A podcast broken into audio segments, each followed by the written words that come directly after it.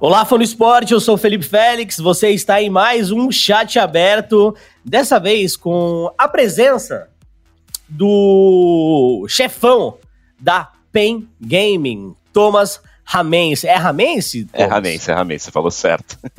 Thomas, não é a primeira vez que a gente tem esse contato aí de poder entrevistar você, então agradeço mais uma oportunidade de poder falar com você nesse chat aberto que eu acho que é o último chat aberto aí do nosso especial chat aberto de franquias, certo? Legal, eu que agradeço, Félix, a oportunidade, aí é sempre bom estar aqui falando com vocês. É isso, obrigado. A gente aqui, Fã no Esporte, para você que não estava acompanhando, não está acompanhando, ou para você que não sabe em que mundo está vivendo, ou está vivendo só no mundo do patch de atualização pré-temporada, é, estamos falando com todos os responsáveis pelas organizações é, heads de esportes, CEOs, gerentes e tal, dentro desse novo sistema de franquias. E o Thomas já tá com a PEN há um tempo. Quanto tempo você tá com a, com a PEN já, Thomas? É o quê? Dois, três anos já ou mais? Mais, cara. Eu entrei na PEN em 2000, finalzinho de 2014. Então vamos fazer aí já seis anos, né? Em 21 faz seis anos, né? Ó, tá vendo? Burro jornalista falou o, o, chutou a data aqui, errou tudo. Bom, Fone Esporte, é, o Thomas já faz esse trabalho na PEN, como ele mostrou aí há seis anos, então ele já teve contato com o modelo antigo do CBLOL e já teve contato com o modelo de franquias, que é o modelo que foi implementado agora. E para começar a nossa entrevista, Thomas, é, eu tive outros chat abertos e uhum. eu acho que três times, três times eram times que entrariam na franquia, acho que não importa o que acontecesse, que eram é, Flamengo e NTZ e PEN. E a PEN, é, para mim, não só com toda a história e tal que vocês defendem de tradição e etc., mas também é, pela questão de da PEN ser um time extremamente profissional e tal.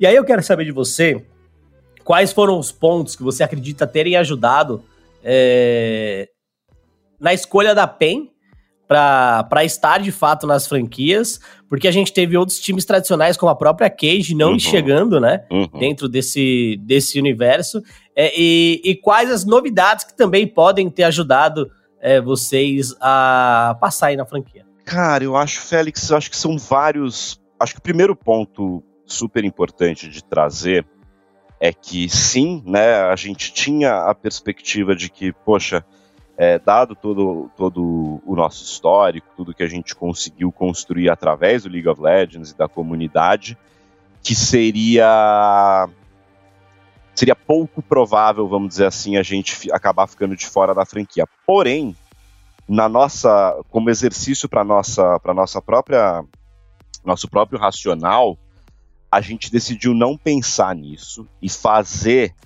né, não pensar nesses fatores que predeterminassem se a gente estivesse dentro ou fora, ou os outros times, enfim, porque eu acho que no final, é, independente da grandeza de qualquer um dos times, ou do tamanho, enfim, é, a Riot ia fazer um processo que ia seguir à risca todos os critérios já pré-estabelecidos ali por eles.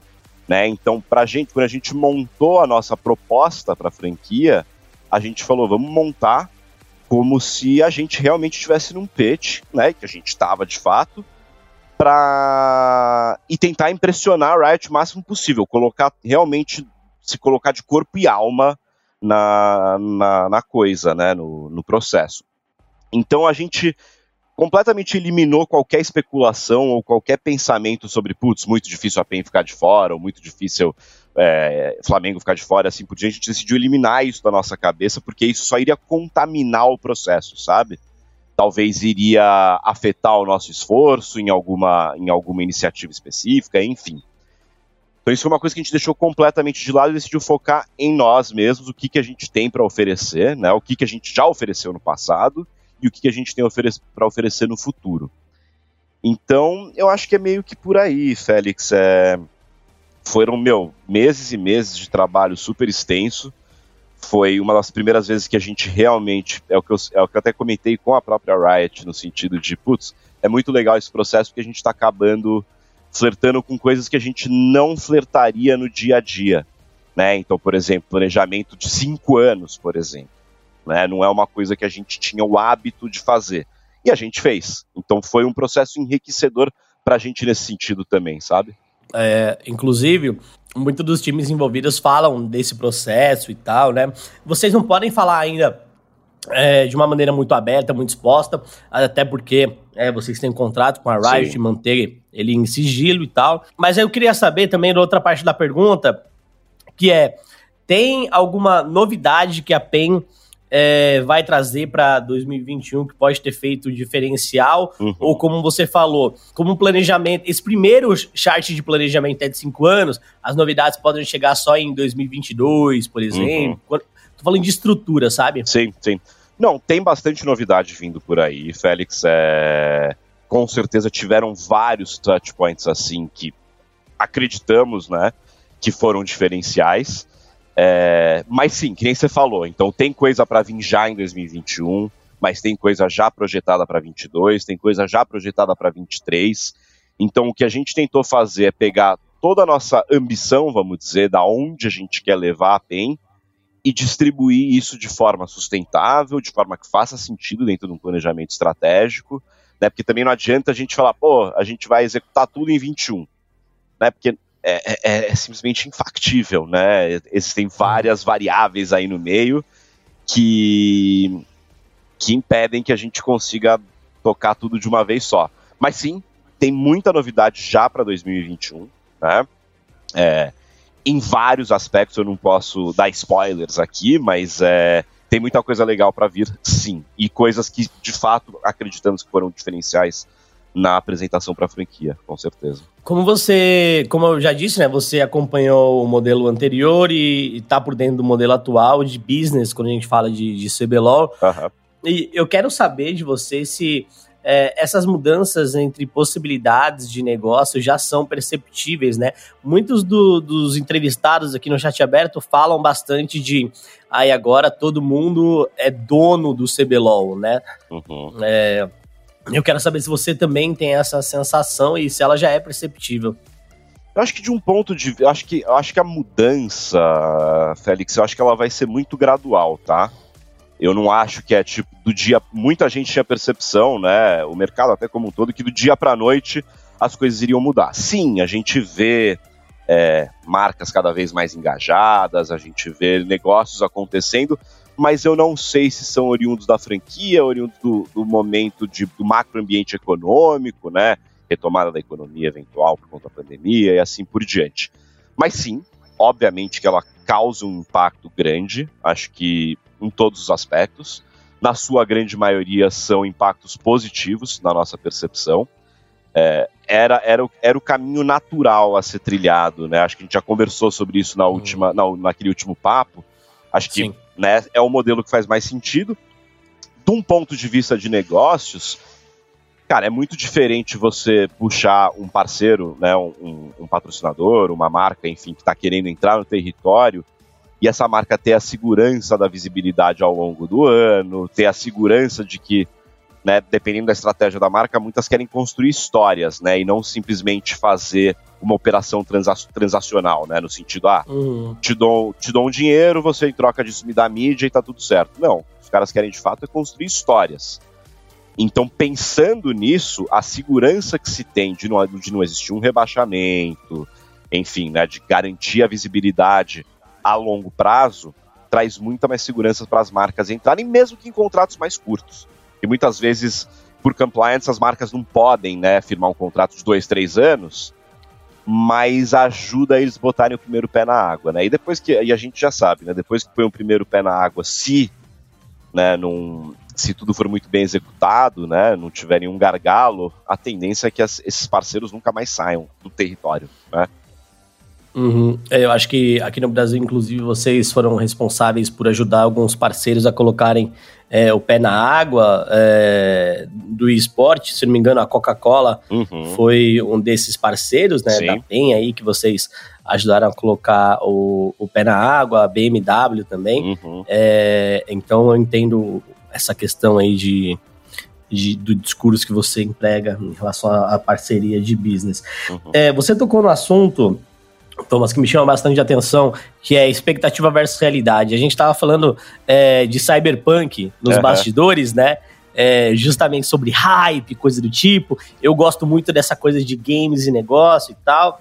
É, e aí, eu tenho a percepção, tá? Porque aí a gente vai começar a entrar na PEN, mas só a última coisinha para falar de negócio aqui, tá? tá.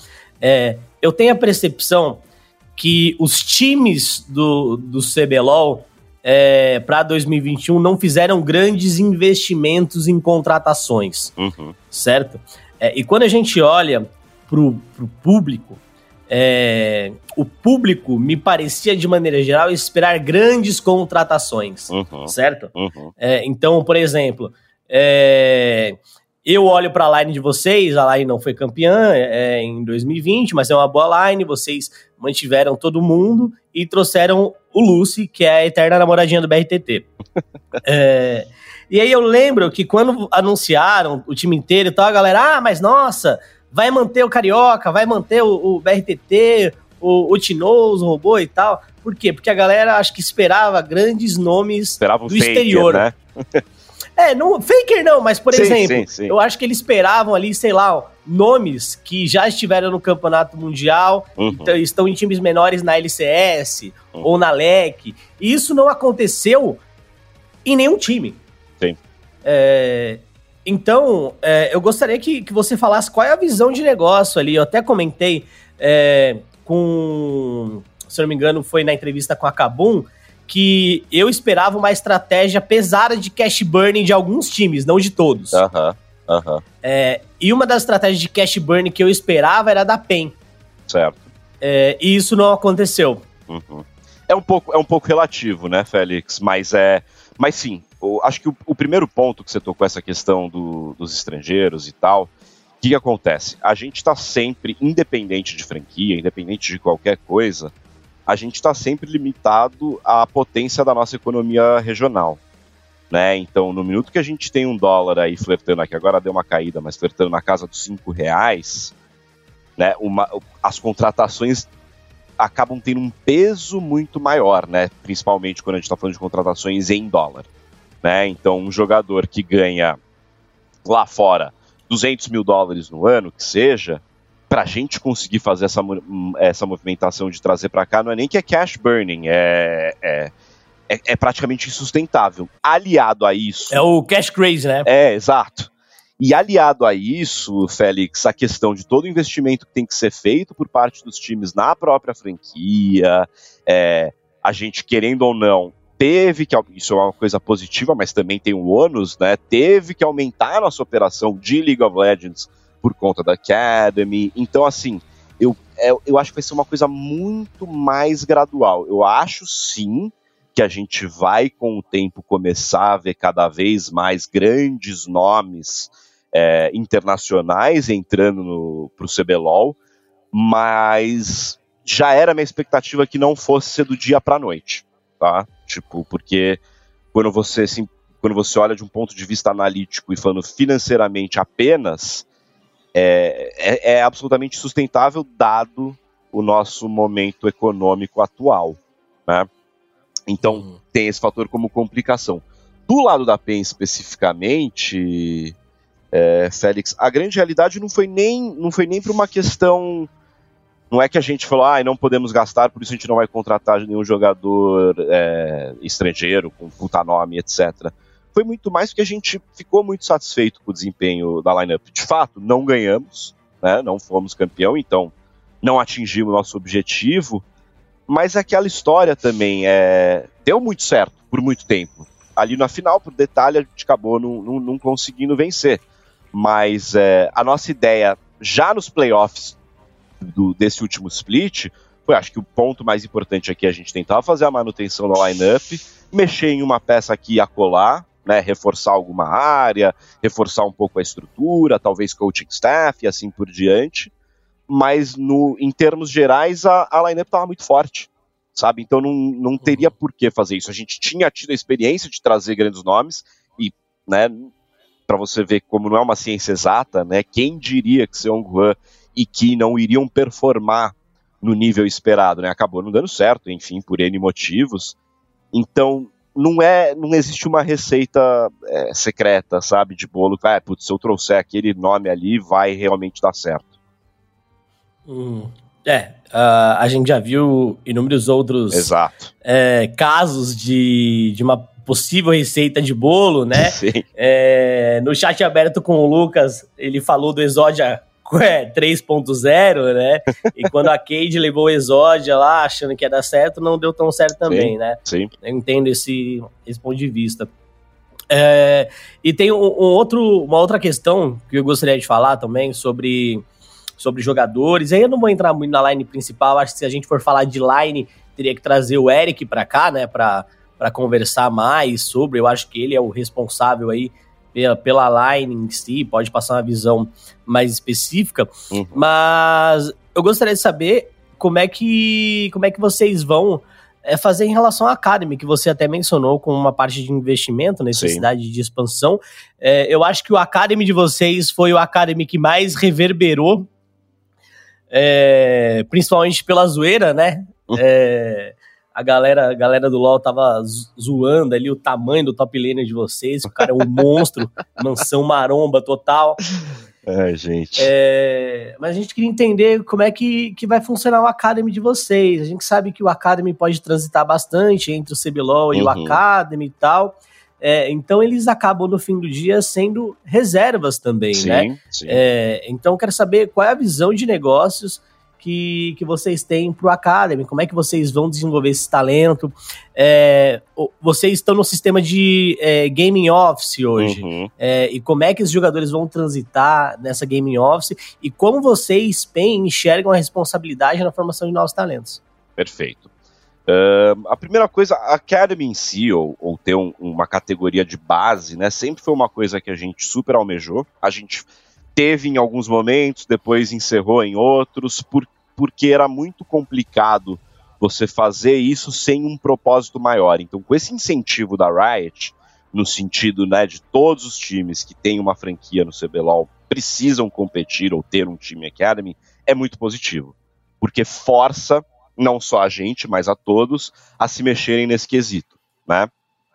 E uma coisa muito interessante, Félix, que a gente já está vendo é, torna a possibilidade de virar um jogador profissional muito mais real, né? Porque você tem agora claramente uma porta de entrada, né? É muito mais fácil você, é muito menos oneroso, vamos dizer, você testar jogadores na Academy, né? Tipo, testar no time principal tem um peso muito maior, ainda mais para nós, né?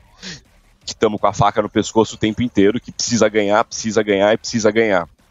Então a gente perde um pouco essa flexibilidade de acabar testando. Então, para nós especificamente é muito positivo a gente estar tá montando esse projeto de Academy, um lugar onde a gente vai ter muito mais licença poética para testar, desenvolver, porque tem, uma, tem vários jogadores, Félix, que a gente acredita que tem um potencial enorme, né, que são, que são meninos que vão ser muito bons, porém a gente não tinha um veículo para conseguir desenvolver esses caras, né?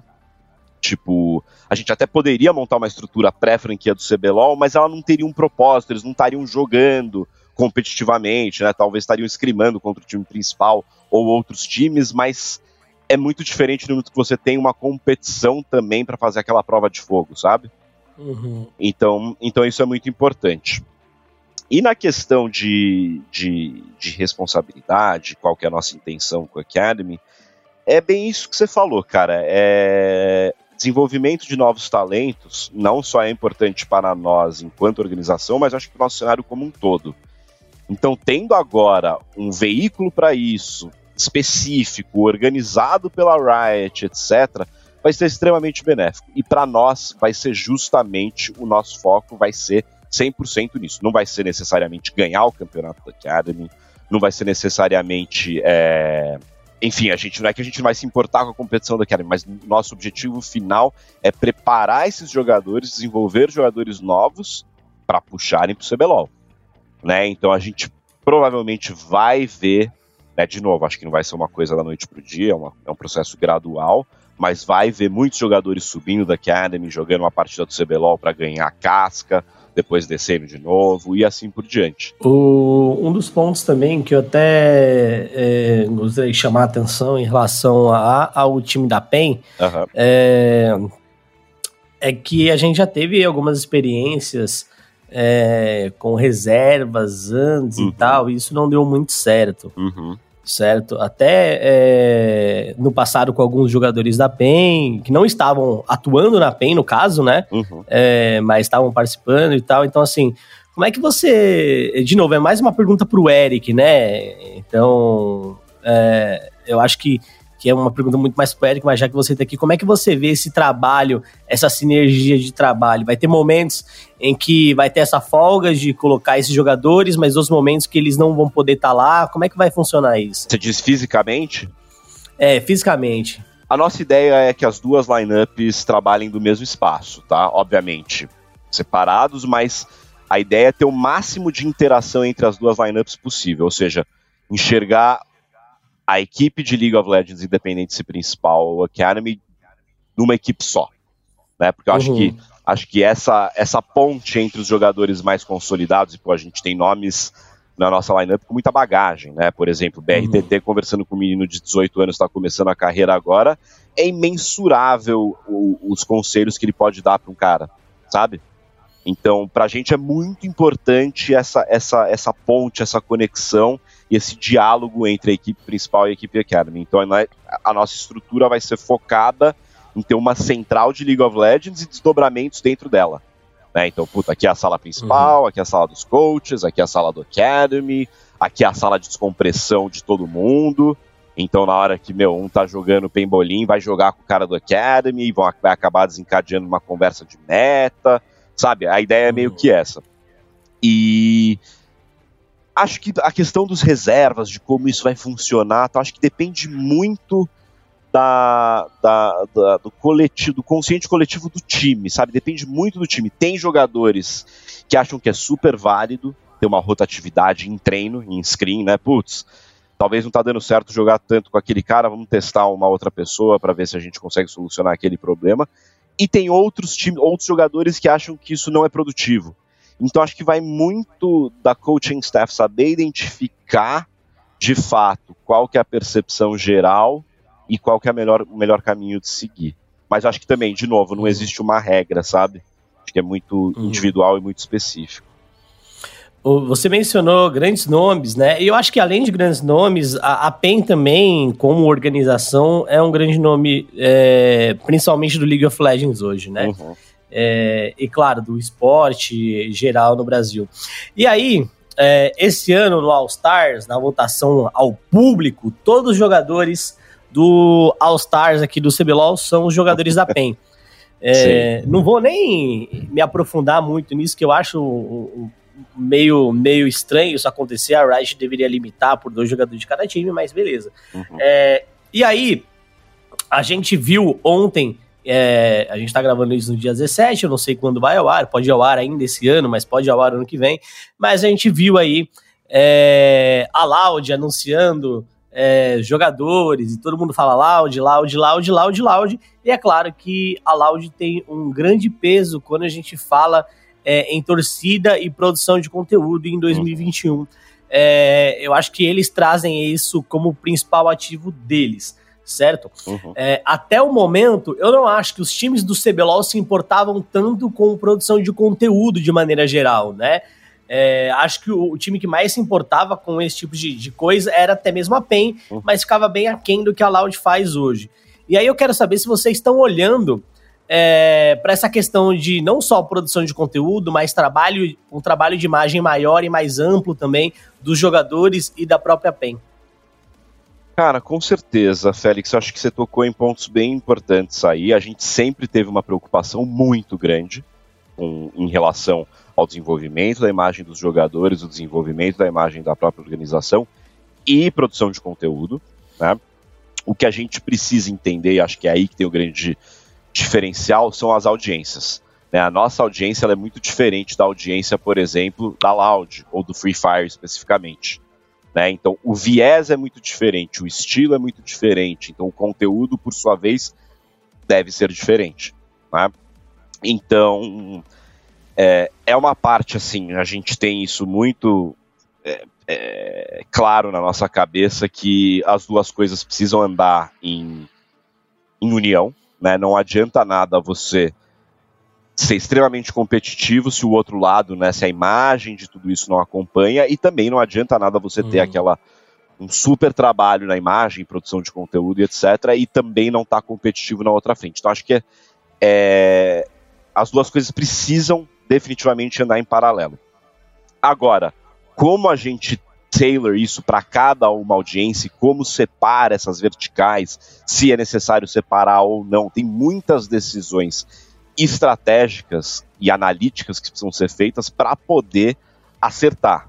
Né? Historicamente, é, pegando, por exemplo, sei lá, o CAMI e o BRTT lá atrás, em 2012, 2013, é, o grande lance lá, né, e acho que esse é um dos fatores que eles viraram essa, esses superstars que eles são, foi justamente uma preocupação em cima disso, né? Então, muitas vezes a gente fazia algum tipo de troca com eles no sentido, olha, você quer ganhar X de salário? Talvez eu não consiga te pagar X, eu te pago meio X e te dou um puta computador para streamar, ou você recebe o seu X. O que, que você prefere? Alguns uhum. fizeram a escolha de receber a estrutura, né, que não dava pra gente. Não dava para fazer tudo naquela época, né? Os recursos eram super limitados. E Kami BRTT é um exemplo. Eles preferiram ganhar a estrutura e talvez um salário um pouco mais conservador do que realmente ganhar dinheiro. E, cara, foram trabalhando em cima. A gente sempre teve um viés muito forte de botar na cabeça dos jogadores e de todos os colaboradores, enfim, de todas as lineups, que não adianta nada você só jogar, só ser campeão. O outro lado precisa acompanhar. Como não adianta também só fazer o outro lado e não ter a dedicação dentro do jogo. Então acho que é um mix muito bem equilibrado, é encontrar o equilíbrio né, entre as duas coisas que é o caminho para o sucesso. Mas sem dúvida, é, existem, assim, as oportunidades que existem nesse, nessa, nessa frente são enormes, né? É, ainda está muito. Tem muita coisa a ser explorada aí dentro. Né? Esse modelo, por exemplo, por exemplo, modelo Phase ou até o próprio modelo da Loud, é, são coisas interessantíssimas, né? Que geraram resultados super, super relevantes. Não tem como negar. Então, sim, é uma coisa que a gente tem aí mapeado e vão ter bastante novidades nesse aspecto. Uhum. Eu vi no, nos bastidores mais do que o duelo no Rift, a galera tá esperando o duelo em porcentagem de audiência ali, para ver quem é que vai, vai vencer esse, esse primeiro clash, esse primeiro embate.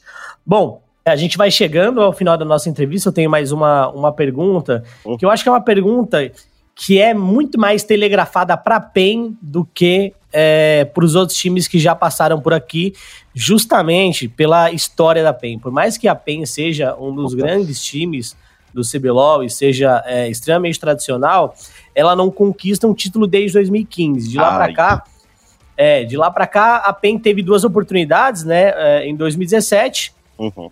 que foi contra a Team One, uhum. é, na, na, final com um dos piores níveis que eu, que eu já pude ver aí do, do CBLOL e agora em 2020, que foi uma final bem legal de, de ser assistida, confesso. Uhum. É, e aí, eu quero saber de você, é, na visão, claro, que você tem de negócios e tal, porque se eu perguntar pro Eric ou para qualquer atleta, ele vai falar: não, a gente tem que ganhar, a gente vai entrar, tem que ganhar tudo e tal. Uhum. É, mas eu quero saber de você, qual é a importância de voltar a conquistar um título e que esse título seja já em 2021, no primeiro split e principalmente no segundo split, uhum. para abrir o ano de franquia representando é, o Brasil. O quanto isso reforçaria a imagem da PEN como o grande clube do, do League of Legends brasileiro? Bom, vamos lá. Pergunta difícil, né? Porque a gente toca num, num assunto delicado. É... O grande lance, Félix, que é, é, é, uma, é uma ótima pergunta, por quê? Porque sempre que a gente está montando planejamento, seja ele a curto, médio ou longo prazo, a gente tem sempre essa dicotomia. Né, que a, a gente sempre mira o longo prazo, puta, então a gente quer montar uma cultura de campeão, vamos dizer assim. Né? Porém, na contramão disso, a gente precisa ter resultados a curto prazo. Então, de novo, é uma que como que a gente resolve essa equação para que a gente consiga, ao mesmo tempo que a gente foque esforços e recursos no curto prazo, que isso desencadeie também numa, numa cultura a longo prazo, sabe? Então, todo mundo que a gente, enfim, jogadores, coaching staff, etc., todos que chegam ou vão entrar na PEN são postos de frente com esse desafio. Porque realmente é importante para a gente ganhar, né, no, no, curto prazo. Então, que nem você falou, é muito importante a gente ganhar no primeiro split, é muito importante a gente ganhar no segundo split. A gente tem que entrar para ganhar tudo. Isso está no nosso DNA. A gente entrou, a gente não entra para ser coadjuvante, senão é melhor nem entrar. Né? A gente entra para ganhar absolutamente tudo. Óbvio, competição e esporte é assim, não se dá para ganhar tudo sempre. Né? Então a gente entende isso. Mas o, a gente está devendo muito para nossa torcida, né, Félix? Pô, os caras estão há muito tempo com o grito entalado na garganta. Eu tinha, eu tinha muita confiança que esse grito ia sair nesse split 2020, no segundo split de 2020. Não saiu. Mas é isso, assim, o, o, é um grande desafio equalizar justamente isso, porque uma coisa não necessariamente anula a outra, mas atrapalha. Porque no minuto que você está pensando que precisa ganhar no curto prazo, seu direcionamento vai para um lugar. Mas aí você fala, puta, mas e o longo prazo nesse sentido?